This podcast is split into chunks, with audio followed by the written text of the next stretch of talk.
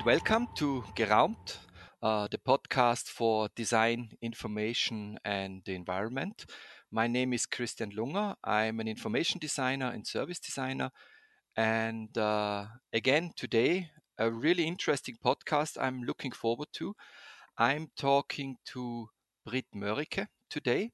Uh, I met Britt during the um, Typo St. Gallen, uh, where she had a, a, presentation on handwriting, and um, she presented a project of hers called Stereotypos. And that was so fascinating that I asked her to have a podcast with us, and I was very happy that she said yes.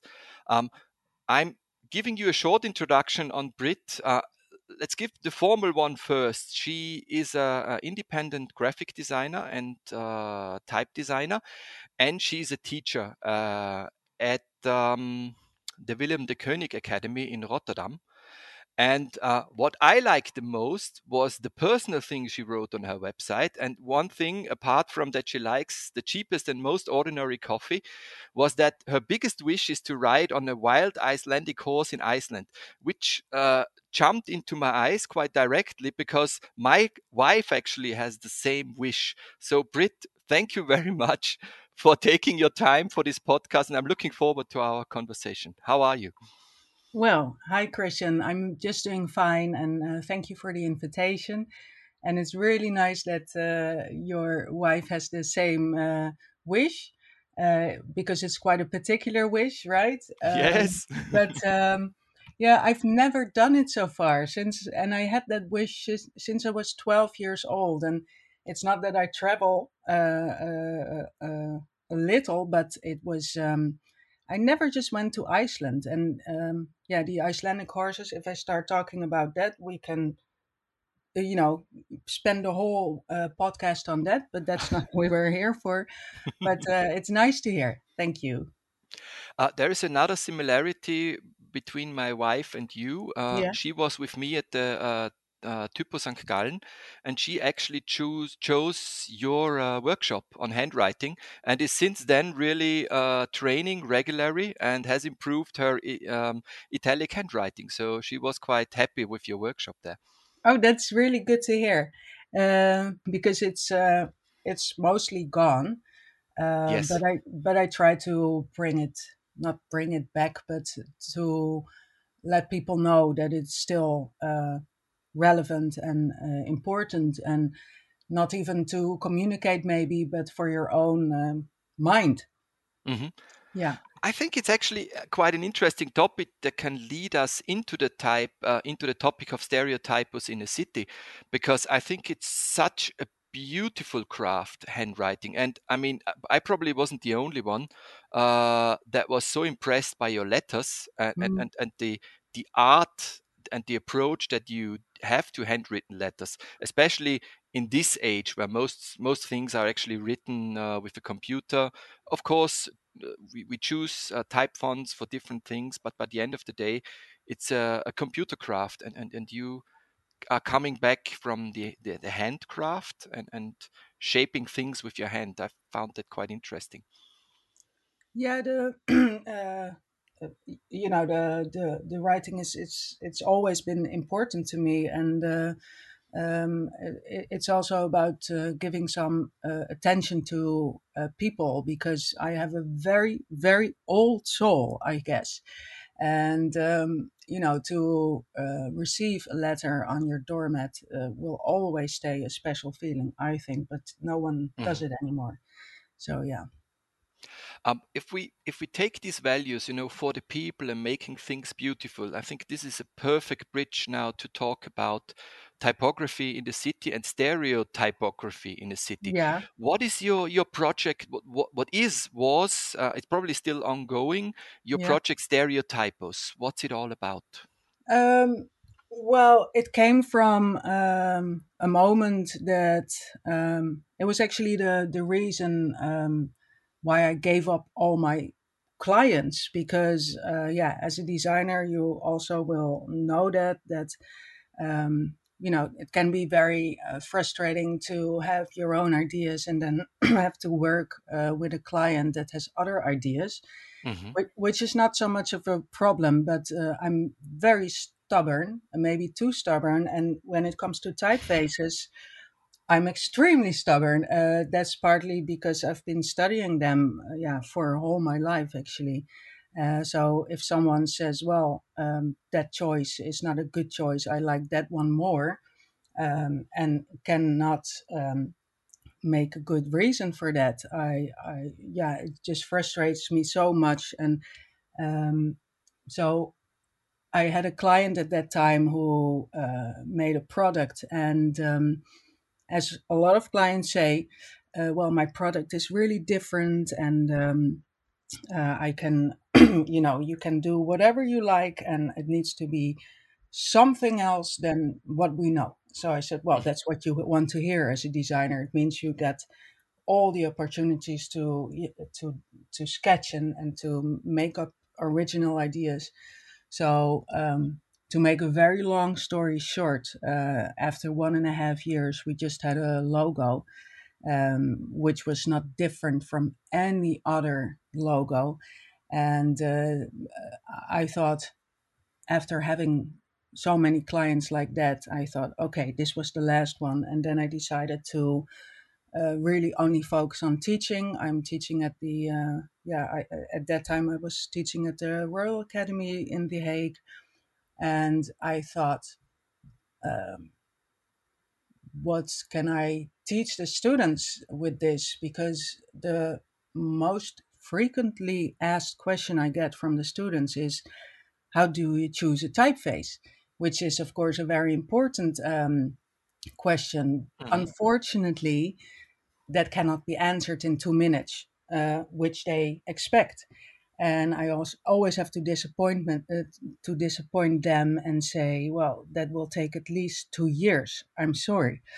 Um, most students make the choice for a typeface they think out of a sort of a gut feeling but it's not so much of a gut feeling it's more um, uh, something that they've seen all their lives because everything around us um, communicates a certain message of course but the typefaces are i think a bit of a victim of that and um, yeah so i i thought how can you sh- can i make them uh, make different choices so the project was about, it was actually also an assignment that I brought into class. I said, okay, pick one stereotypo, as I call them, um, uh, of something that you really find interesting. It can be uh, restaurants, it can be tea, it can be packaging, whatever you like.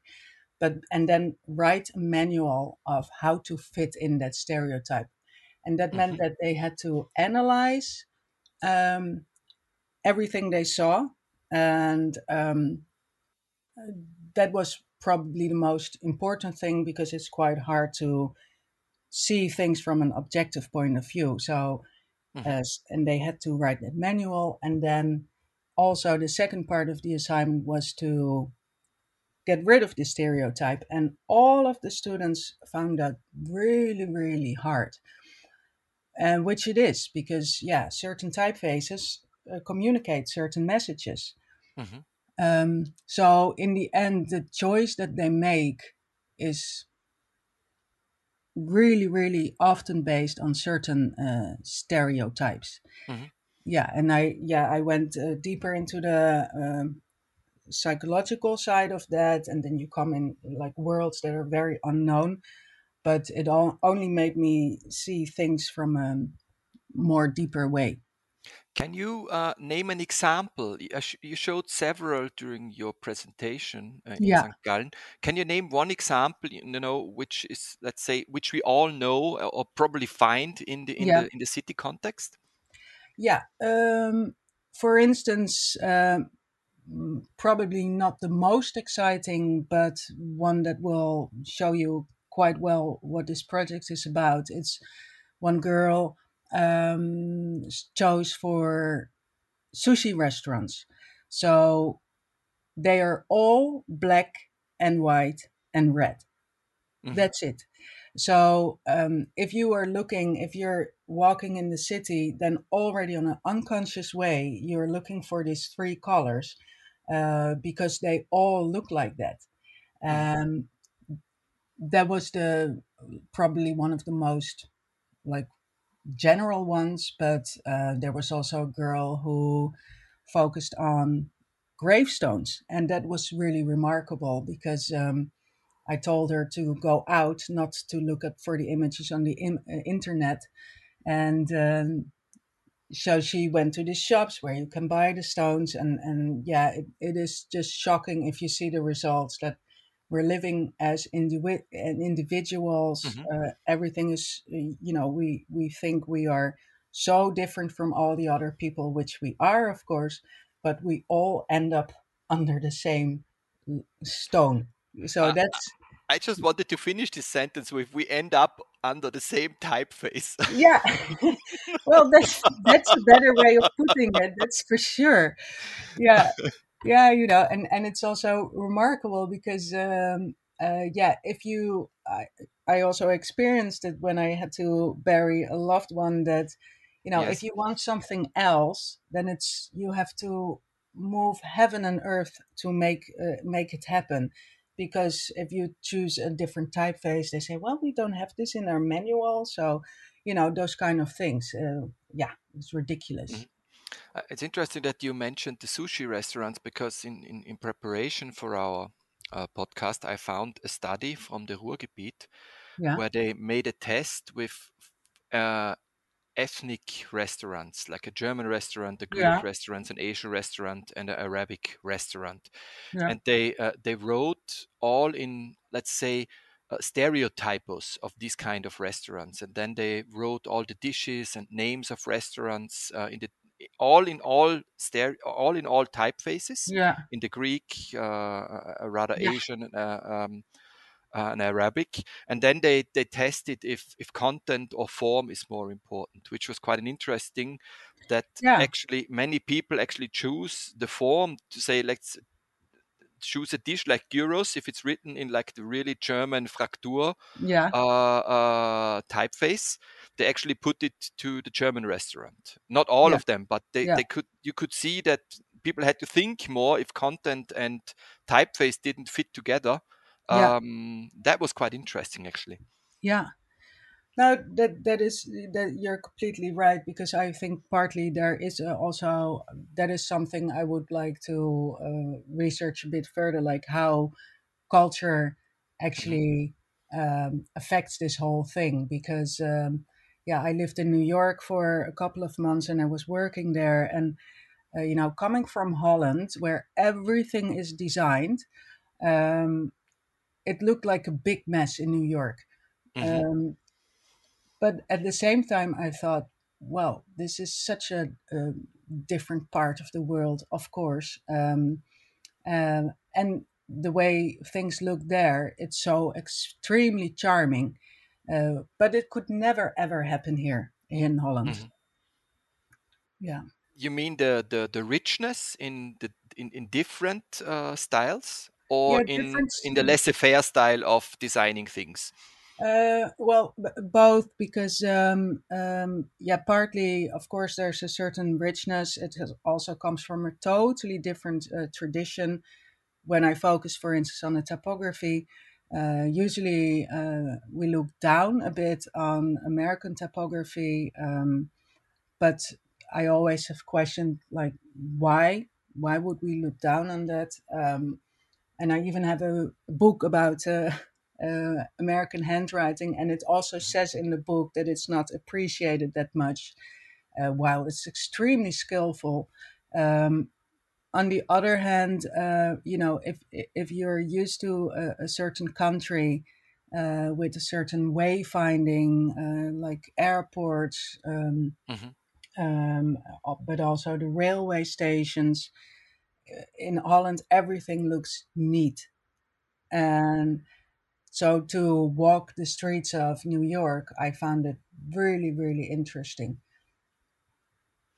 Um, I think that's that's a good uh, bridge again to the next question because uh, what interests me is um, is there certain typefaces that you would say are more part of the typical public landscape, even the stereotypic public landscape.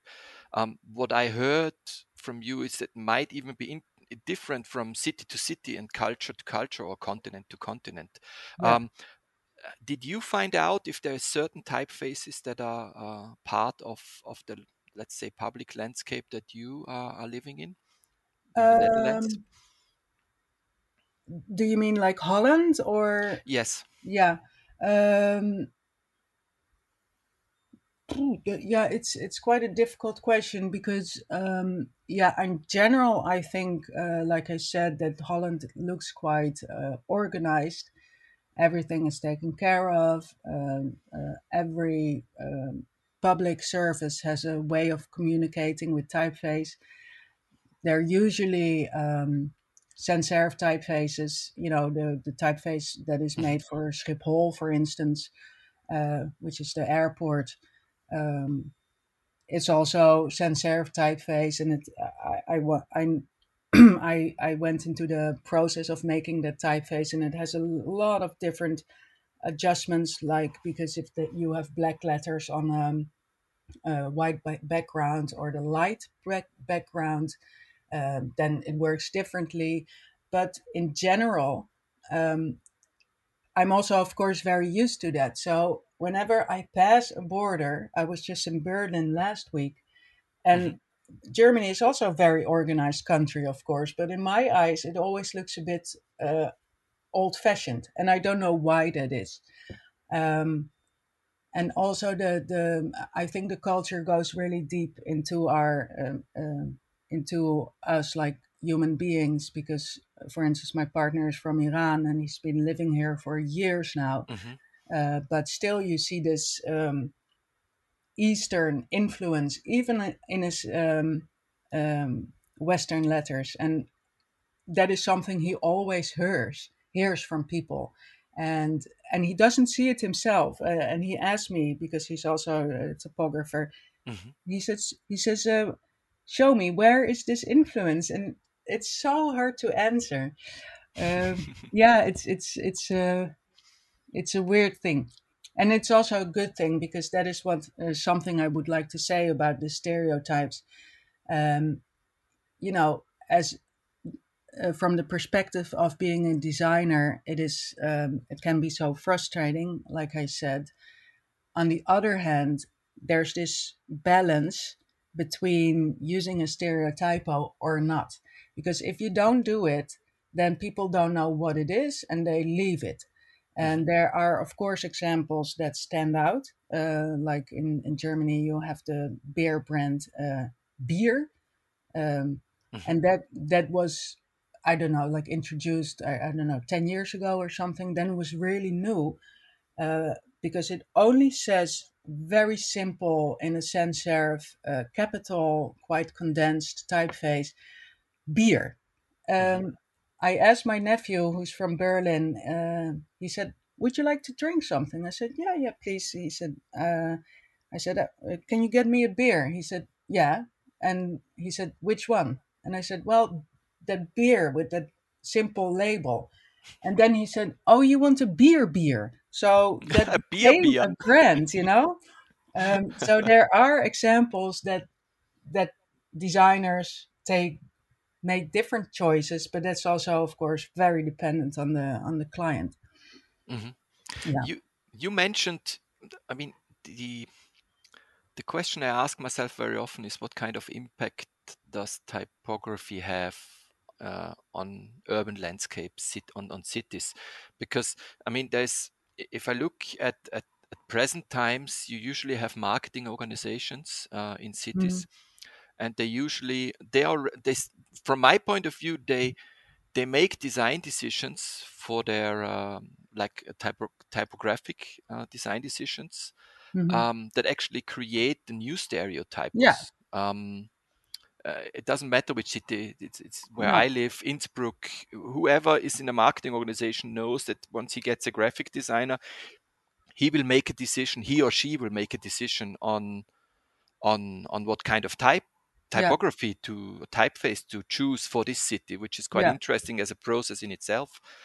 Um, and if if if I look at the historical context, for example, if usually have the big all the historic buildings probably have kind of a kind of Frakturschrift in the German speaking countries. Yeah.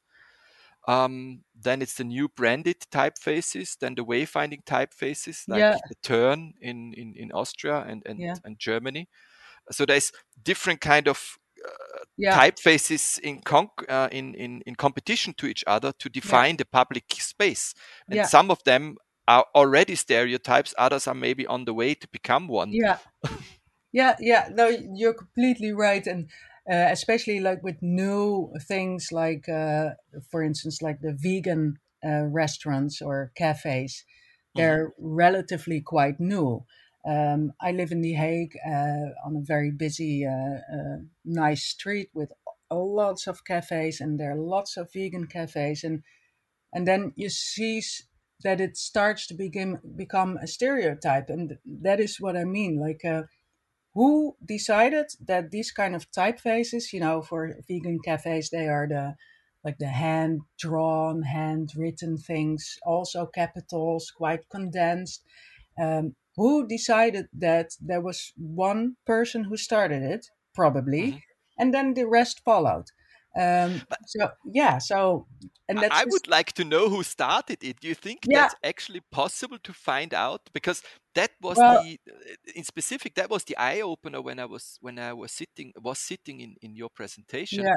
I, I never thought about that. That all the vegan restaurants have these very narrow uh, letterings. Yeah. And so I thought, really, is that it? Yeah. And then I, I started to look at it, like seeing it. Yeah. And I thought, yes. And I, yeah, it's it's it's it's quite amazing how it works. Uh, actually, there's a, a, website that I also um, show to the students.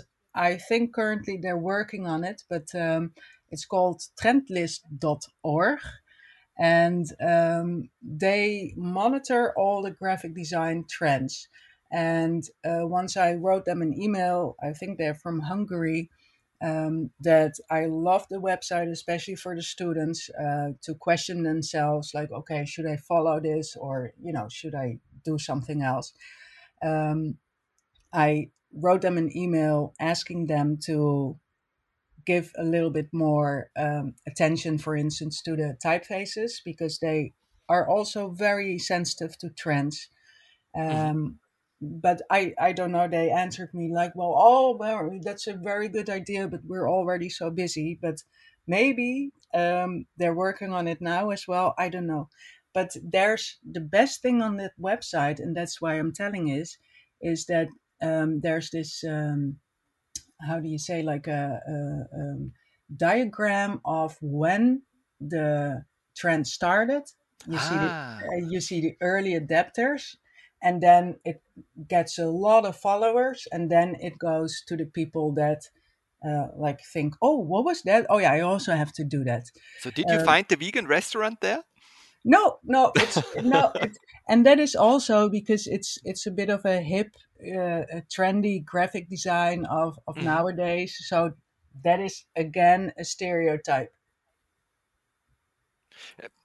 Yes, you have to be trendy. So the stereotype yeah. is ah, this was not even this was from the 90s, but you say okay, this was from this year because this year uh, the 90s revival is taking place again. So yeah. you even have to be careful if you're talking yeah. about the original or the trend of the original, like the the interpretation of the original, yeah, like in fashion. and, and, uh, exactly, and that you know, in, uh, I see some typefaces uh, like two years ago. Suddenly, Chicago typeface came back. I thought, what is that doing there? And um, uh, there was the um, Optima of Hermann Zapf that suddenly came mm-hmm. back. And you know, if you know a little bit about the history of of, of typefaces, then uh, they come and go, of course. But the um, uh, uh, well, now I'm getting off topic I, because yeah, no, I'm a teacher. no, no, that that's fine because um, that's probably something we were talking about when is something becoming a stereotype or so yeah. can be something become a stereotype it's coming back because we think this fits uh, a specific communication goal or topic again, and we think about okay, this stereo, this typo, stereotypo, uh, this typeface or this type stereotypo actually fits this idea I want to tr- translate into reality, and then I'll choose it and I make it the stereotype for a specific uh, topic. Yeah, yeah, you know, for for instance, if you uh, look at Optima, that's uh, what we call like a humanistic sans serif typeface, which were like a response to the 60s of Helvetica, because yeah, mm-hmm. Helvetica was of course like uh, like groundbreaking thing uh, but at a certain moment, everything looked like uh, Helvetica, and uh, some people thought every everything looks boring. Not that I found Helvetica boring, but um, so the response in the typefaces they made this more human touch in the um, mm-hmm. stems of the letters. So usually I, I connect that to a certain certain uh, state of being of uh, a time so uh, yeah, I then I think if I see Optima coming back, I thought, well, maybe we're just um, done with the mass thing. Yeah, we want to be a bit more human again or something. I don't know. Mm. Uh, and in a way, because yeah, I've of course a lot of uh, designers friends, and if I talk uh, about it about this project with them, uh, and I because yeah, it's it's like you said, it's ongoing and Mm-hmm. Once you open your eyes for it, you see them everywhere. Um, and then they say, well, isn't that like impossible uh, to document all of them? I, and then, yeah, it's it's a big mm-hmm. task, and and because it's also still uh, growing. Mm-hmm. Yeah. Uh, I think my my final question would be if we look at the few in, into the future, try to look into the future, uh, and we talk about let's say typographic interventions in the city space, yeah. what would you think uh, would have the greatest impact? I, um, the biggest impact, my goodness. Um, you mean that we choose for one typeface or? Um, for example? Uh, yeah, well, I, I thought about it. I don't think that's uh, possible uh, mm-hmm. because yeah, uh, we're different cultures, and I don't want it to be possible because then a lot of things are are disappearing. And uh, you know the, the nature of typographers is usually to nag about things like oh to nag is, about things yeah okay. this doesn't look right look at that stupid mistake look at the spacing blah blah but in it you know I can really appreciate those what we typographers then call mistakes. Uh, mm-hmm. If everything looks por- perfect, then it's just so boring. Mm-hmm. So yeah, um, I don't think there's one uh, specific that it that it is possible or that we even would want that when when when I asked this question or when I thought about this question, I had for the I mean for the first time I had the feeling that asking questions is sometimes easier than giving the answers. yeah, it's it's totally uh, yeah yeah yeah yeah. Because I was I was thinking by myself what what could I do as or we in our company to to make like city places nicer place and it was of course it was always about beautification so how make it more yeah, beautiful yeah yeah yeah uh, because there's so many signs in the city space or posted that just look terrible they mm-hmm. they like are too loud for mm-hmm. certain places and I think certain type decisions could actually make a difference in the city space um, yes, of course, you know, and, and there also goes a lot of money in that because, uh, yeah, um, uh, Gerard Unger, which is a Dutch type designer who passed away, unfortunately, but uh, he made a whole new typeface for the streets in Rome, for instance. Mm-hmm. And that was based uh, on the rich uh, history they have there Mm-hmm. Uh, not he didn't want to go back all to the Romans, but to um, uh, a specific uh, handwriting person in 16th uh, century, if I'm right. Um, but yeah, then you can see again that uh, um, they they want to express their uh, culture. Um, mm-hmm. And it, it, it looks really beautiful. And if you walk the streets and you see these signs, then you really know, oh, I'm in Rome, and that's Mhm. a, a good thing. That that's a good thing. I agree. Yeah, yeah, Basically, come to the closing questions yeah, uh, that we usually ask our interview partners to answer. It's the yeah. reading tip for our listeners. Yeah, yeah. Um, well, one of my favorite, I have a lot of books, so it was quite hard to pick one, but um, I have a book which is old. I think it's from the 90s somewhere. It's Mhm. called Language and Typography by Cal Swann, and it's such a great book. Uh, it it looks old fashioned and stuff, uh, but um, I um, I think because he he makes the connection between language and typography, and also how we perceive that, and um, that is something I would like to focus on in the future uh, when it comes to education for typography. So uh, I would definitely recommend it because yeah, it shows the different perspectives of typography, and then it's not only about um, choosing a typeface or you know nagging about little stuff. So I would definitely uh, uh, choose that book. Thank you. And when was the last time you laughed full heartedly? Yeah, that was really funny because yeah, I uh, like I said, my nephew lives in Berlin because my sister lives lives there, and she was telling the story that um, she was taking him to um, um, ein Kino, uh, Mhm. cinema, where they showed a surprise movie. And if you see my nephew, he looks like a, um, a, um, yeah, very alternative with shaved hair, blue on one side, uh, you know, broken clothes, and um, he looks so rough. Um, and then they went to the surprise cinema, and he got to see a costume drama. A costume drama. Yeah, so he was he was so disappointed, and I just could see his face in front of me. Like, uh, you know, the movie started, and he thought, "Oh, do I have to watch this for two hours?" And then my sister said to him, and she said, "Well, maybe you can, you know, focus on little things in the movie. Don't mind the story." And uh, for that, to I I was laughing so loud because you have to know my nephew for that, of course. But yeah, it was really nice. Thank you. Um, Okay. you mentioned a couple of things um, that would be great to put in the show notes.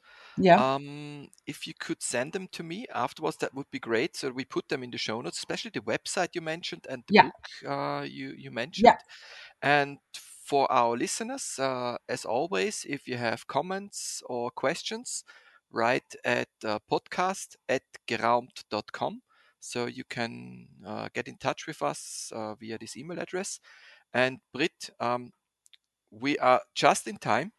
Good. Uh, thank you very much. Uh, I think it was very interesting. As usual, uh, with topics I'm really, really interested about, uh, it was too short. Um, but thank you again for your time and this really interesting insights. Uh, and I'm really looking forward. Uh, maybe see you again at the Typo St. Gallen or at some other place. Uh, Yeah, and I owe you a letter, eh? I will yeah, because I I I remember I promised you a letter, so I will definitely do it. I'm I'm really looking forward to that. So Okay, um, good. you have my utmost attention once your letter will arrive. Uh, I can agree that, that that's something you can be assured of. Okay, good. Thank you very much, Britt. Thank you so much too.